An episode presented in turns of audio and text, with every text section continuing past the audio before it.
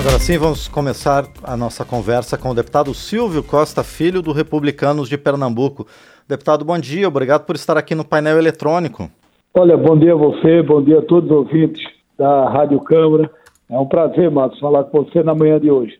É sempre uma alegria, deputado, conversar com o senhor a respeito, inclusive, de um tema tão importante como a autonomia do Banco Central. Deputado, por que é necessário garantir autonomia para o Banco Central? Olha, Márcio, primeiro é importante registrar que essa matéria ela foi aprovada com mais de 350 votos dentro do Parlamento brasileiro, dentro da Câmara e foi aprovado pela ampla maioria no Senado Federal, até contando com o apoio de partidos de esquerda que entenderam que naquele momento a autonomia do Banco Central, ela sem dúvida alguma ela seria muito benéfica para o Brasil. E é importante que a gente tenha autonomia, porque com isso nós passamos a ter competitividade internacional.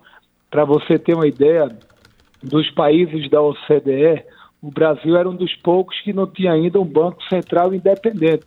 Então, na hora que você tem um banco independente, você melhora a nossa nota de crédito perante o mercado internacional a gente amplia o papel do Brasil na bancarização internacional e isso, sem dúvida alguma, dá segurança jurídica para o investidor, para o empreendedor que quer investir no Brasil. Isso dá segurança institucional e fortalece o sistema financeiro e bancário no Brasil. Tanto é que é fundamental que a gente tenha um banco autônomo sobretudo para que a gente possa fazer um debate independente do governo do, de plantão.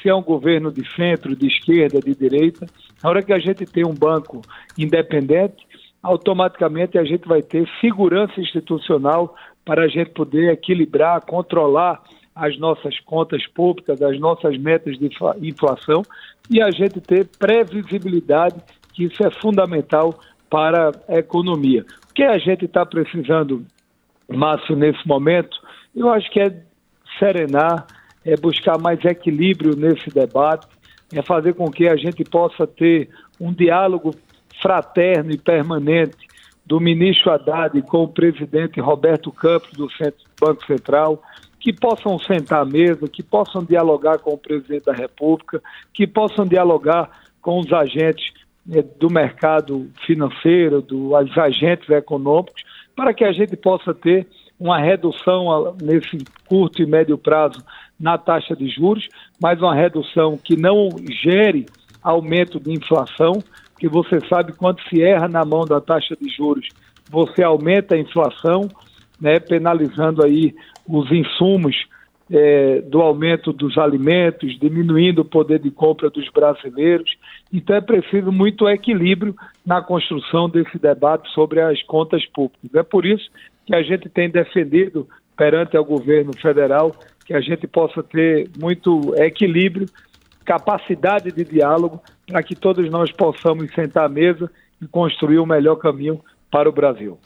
Mas agora, deputado Silvio Costa Filho, uma das críticas que tem se feito agora é que a política de juros do Banco Central vai contra os objetivos econômicos do governo que foi eleito e que foram anunciados durante a campanha. Não é um paradoxo o Banco Central, sendo autônomo, é, não contribuir para que as metas estabelecidas em campanha e aprovadas pela população sejam colocadas em prática, deputado?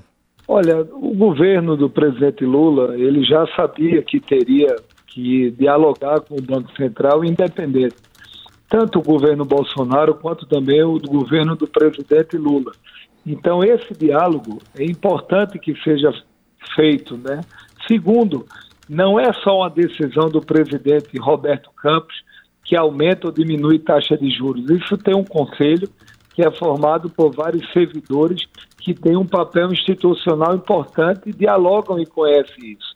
O que a gente entende é que o governo, com razão, e eu defendo a redução da taxa de juros, cada um ponto percentual na taxa de juros, nós estamos falando em 50 bilhões de reais que o governo precisa colocar na rolagem da dívida.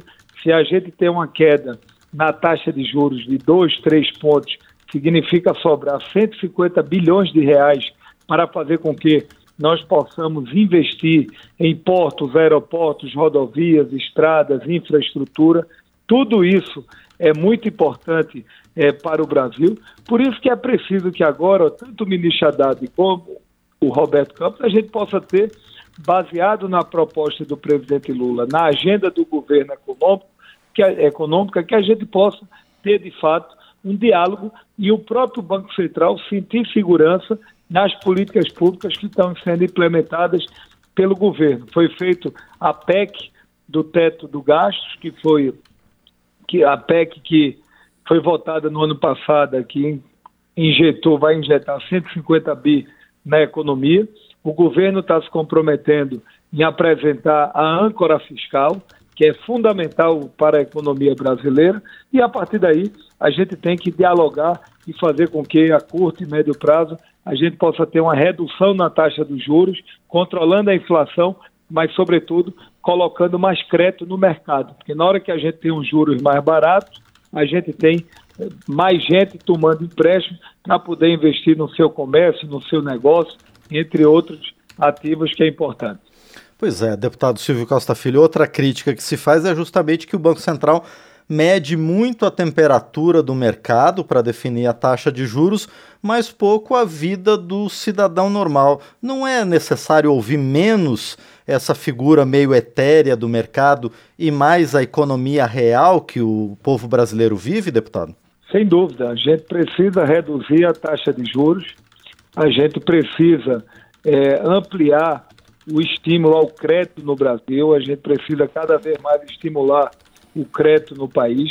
A gente precisa diminuir a taxa de juros, sobretudo para a população brasileira, sobretudo os menos favorecidos, que hoje têm muita dificuldade de pagar taxas de cartão de crédito, entre outros. Tudo isso a gente precisa fazer esse debate. Eu concordo que a gente tem que diminuir a taxa de juros. Agora, não pode tomar essa decisão assim, a coxa de retalho, tomar uma decisão por tomar. Tudo isso é preciso que a gente possa fazer um debate, uma discussão, saber por que é que de fato os juros estão tão altos, né, por conta dos riscos internacionais, por conta do endividamento público do Brasil, por conta dos juros futuros e falta de previsibilidade. É preciso que a gente possa sentar à mesa né, e poder, eu digo, quando sentar à mesa a economia e o próprio Banco Central, e a partir daí, eles, como agentes econômicos, avançar de fato numa agenda mais concreta e objetiva de redução na taxa de juros no Brasil. E deputado Silvio Costa Filho, o senhor vê clima tanto político quanto econômico para que esse diálogo aconteça? Sem dúvida. Ontem nós assistimos à entrevista do presidente Roberto Campos no Roda Viva, se colocando à disposição do governo do presidente Lula, do ministro Haddad, para poder dialogar foi, sem dúvida alguma, um gesto muito importante por parte do ministro, é, que, de certa forma, presidente do Banco Sim. Central, é, que teve o Roberto a capacidade de querer dialogar, já esteve com o ministro Haddad conversando, o próprio ministro Haddad colocou que vai ampliar o diálogo com o Banco Central e eu espero que ambos possam fazer esse debate, esse diálogo, junto com o vice-presidente da República, Geraldo Alckmin, que é um quadro profundamente equilibrado, né, foi governador por quatro vezes de São Paulo, tem experiência, e eu tenho muita confiança que ao final nós chegaremos ao entendimento que será muito saudável para o Brasil. A gente vai fortalecer cada vez mais a economia brasileira, o Brasil vai ampliando a sua nota de crédito no mercado internacional e eu tenho certeza que a gente vai, nesses próximos três, quatro anos, cada vez mais consolidar a economia brasileira. Perfeito, nós conversamos então com o deputado Silvio Costa Filho, do Republicanos de Pernambuco, ele que há dois anos foi o relator da proposta que acabou sendo aprovada na Câmara e no Senado, concedendo autonomia administrativa ao Banco Central. Deputado Silvio Costa Filho, mais uma vez, muito obrigado pela gentileza de nos atender para falar sobre esse tema tão essencial para a retomada da economia brasileira. Muito obrigado, deputado. Muito obrigado, eu que agradeço a oportunidade e sempre que convidado nós estaremos à disposição. Parabéns pelo programa e pela audiência. Nós é que agradecemos mais uma vez ao deputado Silvio Costa Filho, do Republicanos de Pernambuco, aqui no painel eletrônico.